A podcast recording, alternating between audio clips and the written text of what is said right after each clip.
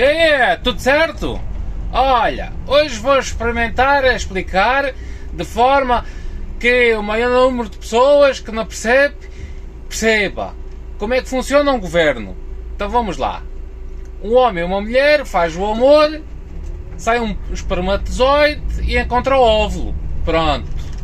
Há eleições, o povo escolhe um dos candidatos, sai um governo. Exatamente. Pronto, vamos fazer a associação assim dessa forma que vocês estão a ver. Não faz sentido nenhum, mas vai fazer. Espera aí.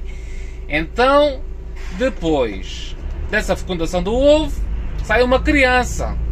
Ora bem, então a criança nos primeiros anos de vida precisa de ser acompanhada pelos pais. Precisa que seja dada a fralda, dada comida e, e que depois mais tarde seja educada para que não se transforme num, numa, numa pessoa mal criada, mal educada e, e, que seja mal para a sociedade. Pronto. Então o que é que nós temos que fazer quando um governo é eleito? Nós temos que tentar que ele não nos faça mal. Nós temos que, ora bem, por palavras assim ligeiras, nós temos que educá-lo à nossa maneira.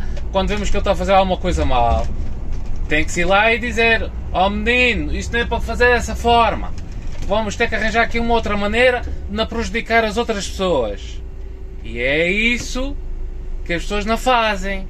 Porque elas elegem e, e depois sentam-se na poltrona à espera, bom, agora que chegue a riqueza aqui ao Mecolim sem fazer nada. Mas não é assim que funciona. Se vocês repararem nos países mais ricos ou mais desenvolvidos, as pessoas têm poder de voto mesmo depois que o governo é eleito. As pessoas mal veem que ele não está a fazer as coisas em condições, há logo, há logo estardalhaço. Bom, meninos, vamos lá ver se se portam bem, está bem? Até à próxima!